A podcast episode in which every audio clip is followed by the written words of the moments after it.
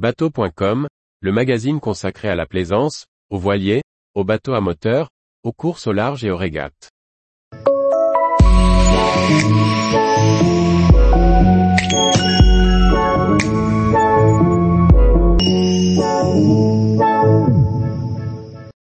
Kinloch-Bervie, le port le plus au nord de l'ouest des Highlands.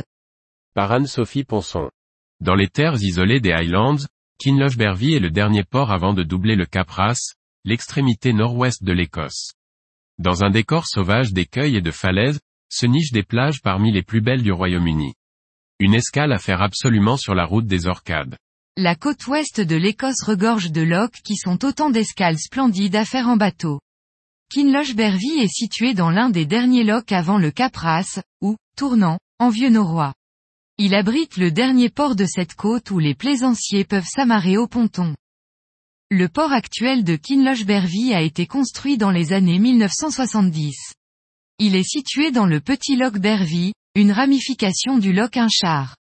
Ce port de pêche a été l'un des plus importants du pays, et reste très actif grâce à ses infrastructures et ses entrepôts de poissons qui alimentent des camions en partance pour toute l'Europe. Une petite marina pour la plaisance a été ajoutée en 2013. C'est la marina la plus au nord de la côte ouest, et le dernier arrêt avant le Cap.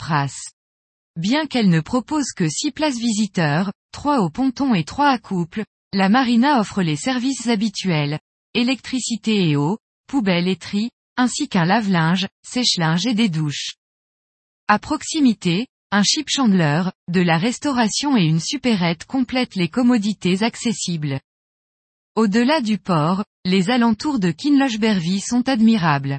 Un sentier pédestre de 6,5 km mène les promeneurs jusqu'à Sandwood Bay, l'une des plus iconiques plages d'Écosse, encadrée de falaises. Sa vaste étendue de sable s'étend sous le regard éternel de Hambuachai, le berger. Bien connu des grimpeurs, ce pic de roche de 65 mètres de hauteur se dresse dans la mer, à une extrémité de la plage. Peut-être y ferez-vous une rencontre fabuleuse, comme Alexander Gunn, un fermier local.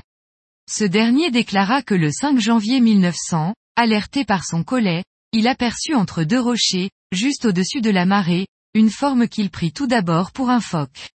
Mais elle avait des cheveux roux, des yeux bleu-vert et un corps doré. C'était une sirène d'une beauté extraordinaire. Jusqu'à sa mort, Alexander Gunn maintiendra son récit. À Kinloch-Bervie, on dit que le temps peut être changeant, mais que les arcs-en-ciel y sont spectaculaires, alors, profitez du beau temps, que nous avons fréquemment, mais quand il pleut, cherchez l'arc-en-ciel. Si la marina ne dispose plus de place pour les visiteurs, il est aussi possible de mouiller à proximité dans le loch Inchar. Un petit peu avant l'entrée du loch Bervie, la petite anse de Camus Blair permet de mouiller à l'ancre dans un joli cadre. Le port est aisément accessible en annexe depuis cet endroit. En cas de forte houle, il faut cependant se diriger vers le fond du loch Inchar, en slalomant entre les casiers de pêche, pour trouver une protection suffisante. Tous les jours, retrouvez l'actualité nautique sur le site bateau.com. Et n'oubliez pas de laisser 5 étoiles sur votre logiciel de podcast.